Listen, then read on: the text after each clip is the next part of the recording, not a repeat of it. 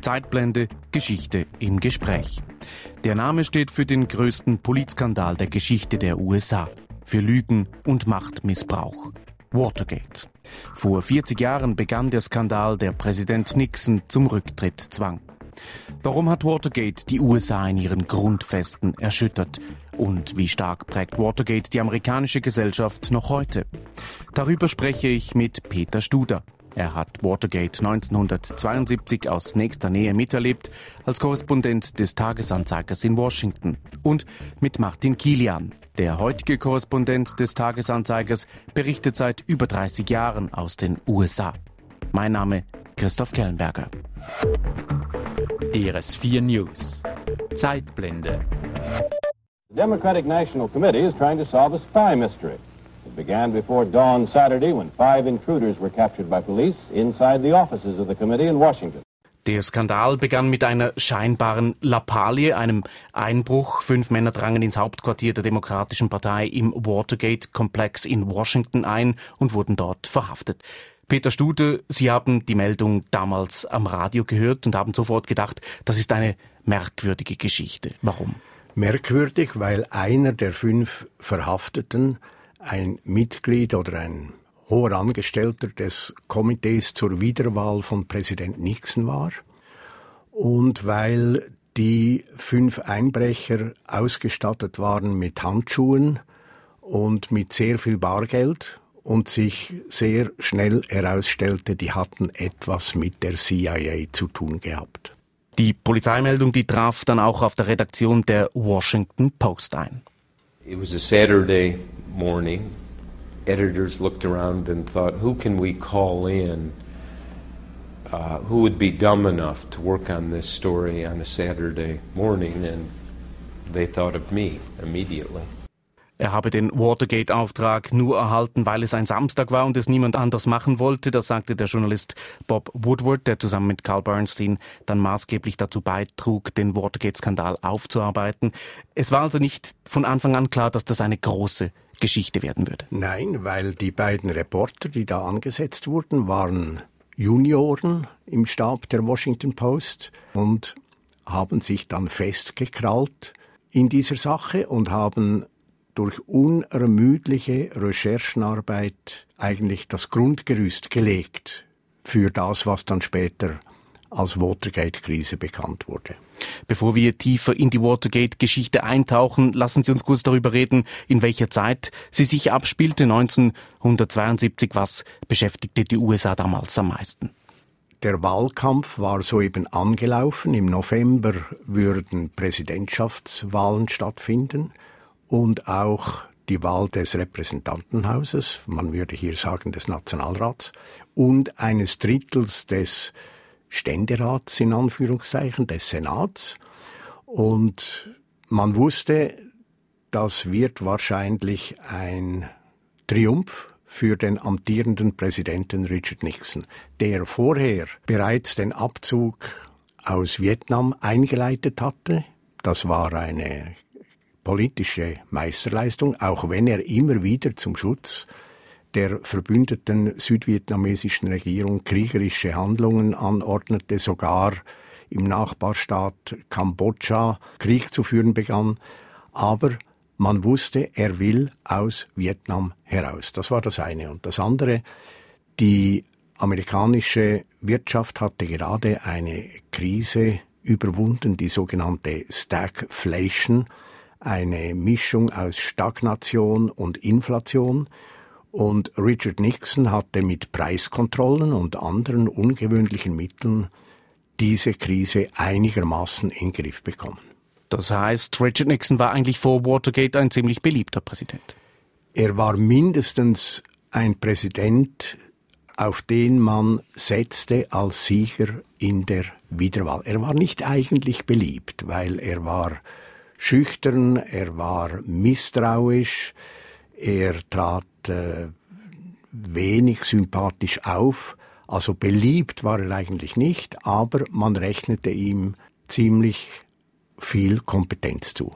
Kommen wir zurück zu Watergate selbst. Nach dem Einbruch haben die Washington Post und viele andere Medien, Sie haben es angedeutet, Peter Studer, über Monate immer wieder neue Fakten ausgegraben, die Präsident Richard Nixon und seine engsten Vertrauten belasteten. Und doch schien Watergate Nixon lange nichts anhaben zu können. Im November 72 wurde ja Nixon großartig wiedergewählt. Er wurde triumphal wiedergewählt und zwar in 49 von 50 amerikanischen Gliedstaaten hatte er die Mehrheit gewonnen. Und obwohl sich die Krisensignale namens Watergate verdichteten und der führende Kolumnist des Fernsehsenders CBS elf Tage vor den Wahlen 15 Minuten der Tagesschau darauf verwendete, diese Watergate-Geschichte sehr kritisch aufzuarbeiten, Nixon war nicht zu schlagen, weil auch die Demokratische Partei in einem sehr armseligen Zustand war. Sie hatte einen Mann als Gegenkandidaten aufgestellt, der als Pazifist galt und dem die amerikanische Bevölkerung einfach nicht vertraute, dass er diese laufenden und fast schon beendeten Krisen in Krieg und Wirtschaft zu Ende führen könnte. Und warum hat dann Watergate Nixon doch noch zu Fall gebracht? Ein halbes Jahr nach dem triumphalen Wahlsieg des Präsidenten war dann eine Senatskommission an der Arbeit. Der Senat war mehrheitlich demokratisch geblieben und ein knorriger Südstaaten Verfassungsrechtler, Senator Irwin, hat mit größter Energie Elemente dieses Watergate-Skandals aufgerufen und die Leute, die bereits in der Washington Post äh, belastet worden waren, vorgeladen. Und plötzlich im Juli 1973, also ein halbes Jahr nach dem Wahlsieg, gestand einer der Helfer von Nixon, dass es eine geheime Abhöranlage im Weißen Haus gab, wo alle Gespräche aufgenommen worden waren. Dieser Mitarbeiter hatte selber im Auftrag von Nixon diese Abhöranlage einrichten lassen im Weißen Haus und auf die direkte Frage aus dem Irwin-Komitee heraus gab er das zu und das war das Signal für die Endphase. Dieser Mitarbeiter war Alexander Butterfield, ein Assistent im Weißen Haus und diesen O-Ton, den haben wir. Mr. Butterfield, are you aware of the installation of any listening devices in the Oval Office of the President? Butterfield zögert zuerst lange. I was aware of listening devices. Yes, sir. Und gab dann aber doch zu, dass er von den Tonbändern gewusst hat. Nixon habe die Bänder installieren lassen, um für die Geschichtsschreibung die Geschäfte des Präsidenten aufzuzeichnen, sagte Butterfield. Uh, they were installed, of course, for historical purposes to record the President's business, and they were installed in his two offices, the Oval Office and the EOB Office. Peter Studer, warum war das der entscheidende Moment in der Untersuchung? Weil aufgrund dieser Bänder nachzuweisen war, dass Nixon von vielen Übeltaten seines Stabes und seiner Helfer gewusst hatte. Und wie erklärt sich im Nachhinein, dass Nixon all das aufzeichnen ließ? Nixon war eine sehr interessante und gespaltene Persönlichkeit. Ein Mann mit höchstem politischem Verstand, auch mit historischem Verstand. Er hat ja weltpolitisch vieles belegt. Seine Reise nach China, seine Abrüstungsbemühungen mit äh, der Sowjetunion. Aber er hatte auch einen überaus misstrauischen Charakter. Er sah überall seine Feinde und er glaubte, dass er diese Feinde mit allen Mitteln, auch mit illegalen Mitteln, besiegen müsste. Also an der Grenze zur Paranoia. Ja. Die Tonbänder haben klar gezeigt, Nixon hat gelogen, hat sein Amt missbraucht, er stand hinter Schmutzkampagnen gegen politische Gegner, er ließ bespitzeln und er wollte die Untersuchungen im Fall Watergate vertuschen. Wie sehr haben diese Enthüllungen die USA damals geschockt? Es war ein gewaltiger Schock, weil natürlich sehr viele Leute, die Nixon gewählt hatten, weil sie sagten, ja, er passt mir eigentlich als Person nicht, aber er ist der viel fähigere Präsident als der andere, die sahen sich jetzt getäuscht und enttäuscht. Und das hat in Amerika gewaltige Wogen ausgelöst. Am 8. August 1974 trat Richard Nixon dann zurück. I have never been a quitter. To leave office before my term is completed is abhorrent to every instinct in my body. But as president, I must put the interests of America first. Es sei nicht seine Art, vor Ende der Amtszeit zu gehen, aufzugeben, aber als Präsident müsse er zum Wohl des Landes handeln, sagte Nixon. Therefore, I shall resign the presidency effective at noon tomorrow. Vice President Ford will be sworn in as president at that hour in this office. Nixon trat also per sofort zurück. Wie ist dieser Rücktritt im amerikanischen Volk aufgenommen worden mit Erleichterung? Mit größter Erleichterung, weil es zirkulierten bereits Gerüchte, dass eventuell Nixon äh, militärische Kräfte mobilisieren würde, hohe Offiziere, um sich im Amt halten zu können. Sein Stabschef war ein ehemaliger hoher Offizier und die Erleichterung war sehr groß und der Vizepräsident Ford, ein eher durchschnittlicher wackerer republikanischer Abgeordneter vorher, der sagte im Moment seines eigenen Amtsantritts, wir haben eine schwere Phase hinter uns, aber das Verfassungssystem hat sich bewährt, wir haben aus eigener Kraft Ordnung geschaffen. Und in der Tat ist ja Nixon nicht gestürzt worden, sondern er ist zurückgetreten. Das heißt, Sie unterstützen diese Sicht der Dinge. Ja, absolut. Politisch war Watergate eines der dunkelsten Kapitel in der amerikanischen Geschichte. Für den Journalismus, Sie haben es vorher angedeutet, Peter Studer gilt sie als Sternstunde. Zu Recht.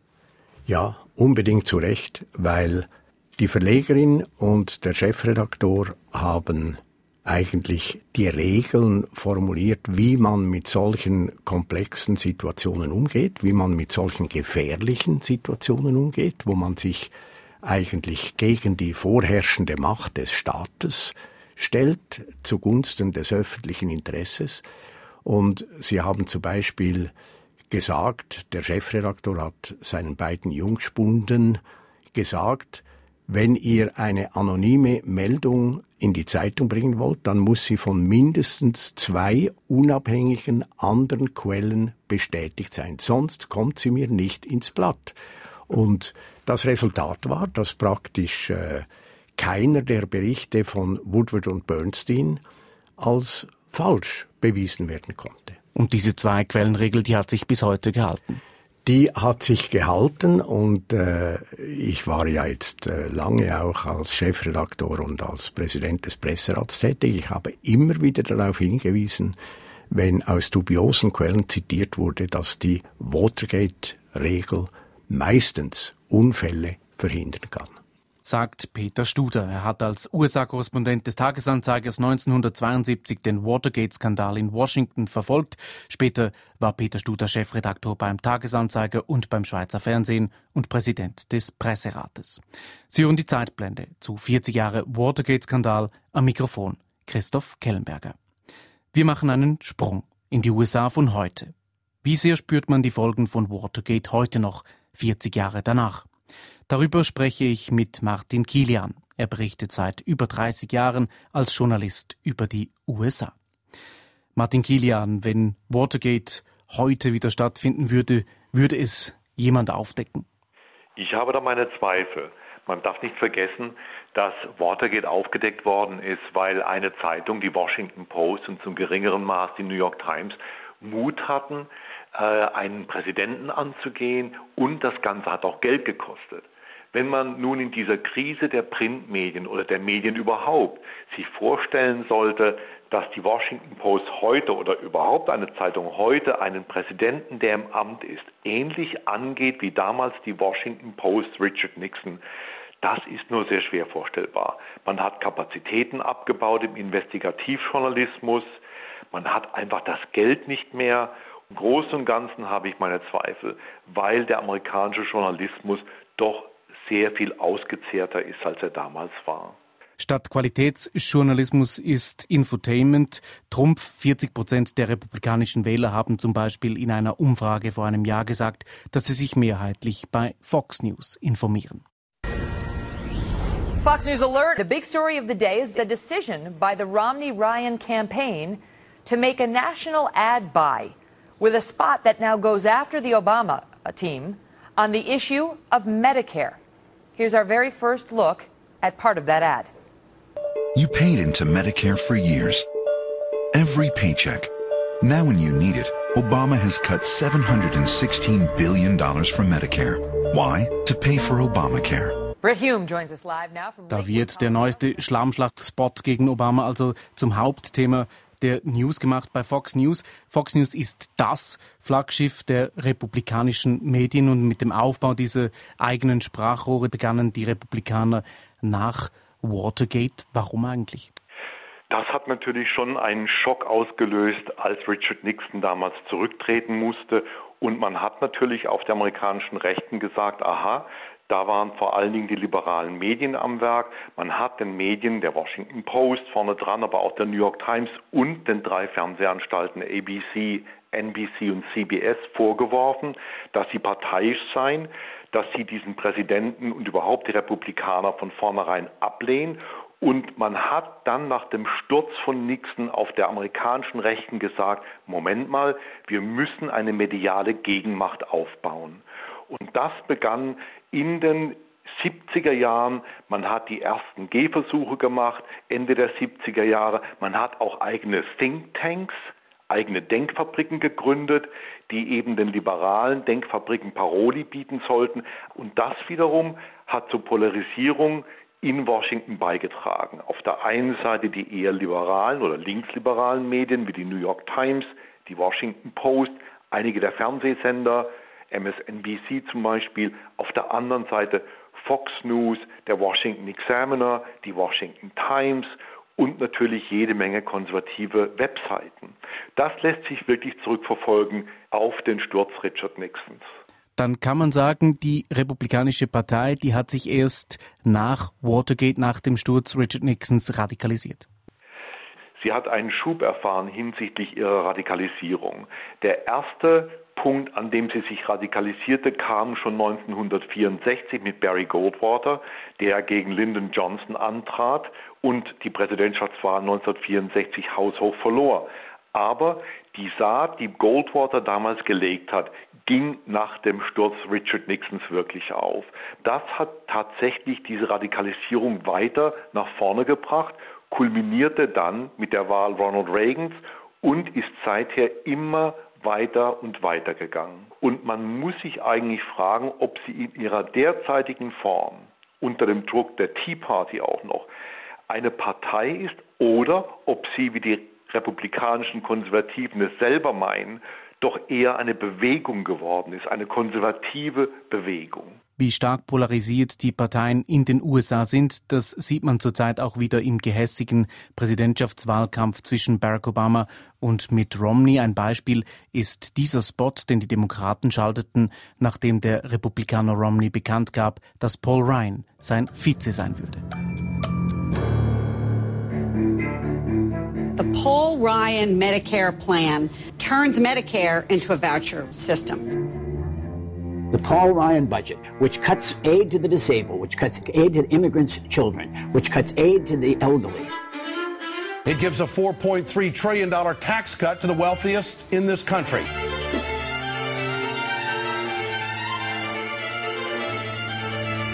Der Spot wirft Romney und Ryan vor, nur die Reichen würden von ihnen profitieren, die Schwachen in der Gesellschaft wären die Verlierer. Und die Republikaner stehen den Demokraten in nichts nach. When a president doesn't tell the truth, how can we trust him to lead? The Obama outsourcing attacks misleading, unfair, and untrue. There was no evidence that Mitt Romney shipped jobs overseas.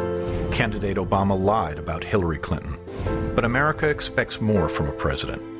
Obama's dishonest campaign, another reason America has lost confidence in Barack Obama. Martin Kilian, mit diesen Spots versuchen die Parteien also vor allem ihre Gegner fertig zu machen. Das ist richtig. Man muss wirklich sagen, dass dieser derzeitige Wahlkampf ein toxisches Ausmaß erreicht hat, wie man ihn selten vorher gesehen hat. Und vielleicht auch da lässt sich einiges auf Watergate zurückführen. Die Art und Weise, wie damals Richard Nixon mit seinen politischen Gegnern umgegangen ist, hat etwas ganz Neues in die amerikanische Politik gebracht. Man darf nicht vergessen, Nixon hat das FBI benutzt, er hat die CIA benutzt, um auf politische Gegner loszugehen. Und die Polarisierung in der amerikanischen Politik kann man wirklich bis zu diesem Punkt damals 1972 in diesem Wahlkampf gegen George McGovern zurückverfolgen. Ist es jetzt noch schlimmer geworden? Ja, ich finde, es ist noch schlimmer geworden. Man kann sehen, wie diese Wahlkämpfe immer hässiger wurden, wie sie immer dreckiger wurden. Man denke nur 1988, als äh, der ältere Bush seinen demokratischen Rivalen Michael Dukakis nach Strich und Faden fertig gemacht hat. Und so ging es immer weiter. Nun haben wir eine Ebene erreicht, wo die Inhalte kaum noch zur Sprache kommen. Es geht nur noch darum, dem politischen Gegner möglichst kräftig und rücksichtslos ans Schienbein zu treten. Und das treibt diese Polarisierung in der Politik immer weiter voran. Das Problem bei der ganzen Sache ist, dass die Politik natürlich Lösungen suchen muss. Die Politik muss Kompromisse eingehen. Und die sind immer schwieriger in dieser Art von Atmosphäre. Washington ist gelähmt, die Probleme stehen an und wenn man sich nicht einigen kann, dann werden die Probleme aufgeschoben, nichts wird getan, die Zeit vergeht, aber die Welt steht nicht still. Diese TV-Spots, die sind teuer. Einer der Hauptposten des milliardenteuren Präsidentschaftswahlkampfs nach Watergate, wo Nixon ja Millionen von Wahlkampfgeldern für die Bespitzelung seiner Gegner zweckentfremdet hat, hat man ja die Wahlkampfspenden eingeschränkt. Ist man heute wieder so weit wie vor Watergate in dem Fall? Nicht ganz. Das Ausmaß der Illegalität von Nixon natürlich nicht erreicht. Man darf nicht vergessen, Nixon hat seine Getreuen durchs ganze Land durchgeschickt. Die Leute sind mit Attachéköfferchen überall angerückt und haben Bargeld eingesammelt. Äh, das war natürlich schon irrsinnig, was damals passiert ist. Aber die Reformen, die man nach 1974, also nach dem Abschied Nixons, eingeleitet hat, um diese illegalen Maßnahmen im Wahlkampf zu unterbinden, die sind fast alle hinfällig geworden. Das große Geld ist in der Politik wieder da und die Methoden, wie man dieses Geld sammelt, sind ebenfalls zweifelhaft. Und man hat natürlich erlebt, wie nun durch das Urteil des obersten Bundesgerichts im Januar 2011 diese ganzen Dinge noch weiter nach vorne getrieben worden sind. Damals erlaubte das Gericht, quasi die Einsammlung von unbeschränkten Geldern. Und jetzt haben wir eine Situation, in der man befürchten muss, dass der gesamte Wahlkampf, in dem wir jetzt drinstecken, am Ende 4, 5 Milliarden Dollar kosten wird. Das müssen Sie sich mal vorstellen. Das sind ungeheure Summen. Und wie fast damals bei Nixon ist es auch immer schwieriger geworden, die Quellen zu verfolgen, aus denen diese Gelder kommen. Das heißt, die ganzen Reformvorhaben, die nach Nixons Abschied eingeleitet worden sind, sind jetzt fast alle wieder hinfällig geworden. Und das ist nicht gut für die amerikanische Politik. Was dieser Wahlkampf, was diese TV-Spots auch zeigen, es ist längst salonfähig geworden, dem Präsidenten ganz offen einen Lügner zu nennen, ihn frontal anzugreifen. Hat Watergate dazu den Boden geebnet, weil Nixon gelogen hat, weil der Skandal die Aura des Präsidenten der Vereinigten Staaten entscheidend angekratzt hat?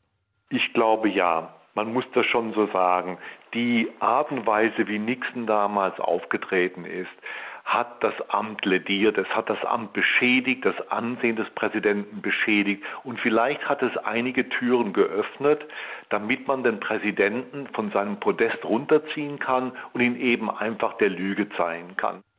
Bob Woodward hat in einem Interview kürzlich gesagt, Watergate habe vor allem eines gezeigt. The president can't be a part-time truth teller. And I think that's the real legacy of Watergate, and it's a very good legacy. Woodward sagt, dass Watergate vor allem gezeigt habe, dass ein Präsident nie lügen dürfe, immer die Wahrheit sagen müsse, dann ist das eher Wunschdenken, oder? Glaube ich schon. Es gibt keinen Präsidenten nach Nixon, vielleicht mit der Ausnahme Jimmy Carters, aber auch da bin ich mir nicht sicher, der nicht verschleiert hätte, der nicht ab und zu geschwindelt hätte. Das kommt mit dem Amt. Äh, dass Präsidenten Heilige sind oder Heilige sein sollen, schön wär's. Es ist nicht so. Aber andererseits muss man auch sagen, dass das Ausmaß des Amtsmissbrauchs nie mehr so weit ging wie bei Richard Nixon. Wenn wir das alles zusammennehmen, Martin Kilian, dann kann man sagen, Watergate ist zwar 40 Jahre her, die Folgen von Watergate sind aber in der amerikanischen Gesellschaft immer noch deutlich zu spüren. Ja, dem würde ich zustimmen. Watergate war einer der ganz, ganz großen Skandale der amerikanischen Politik. Die Bedeutung von Watergate 40 Jahre nach dem Einbruch ist genauso groß wie damals. Sie hörten die Zeitblende zu 40 Jahre Watergate. Meine Gäste waren die Journalisten Peter Studer und Martin Kilian. Mein Name Christoph Kellenberger. Diese und frühere Sendungen der Zeitblende können Sie auch online nachhören unter drs4news.ch. Hier auf DRS4 News geht es gleich weiter mit den Nachrichten.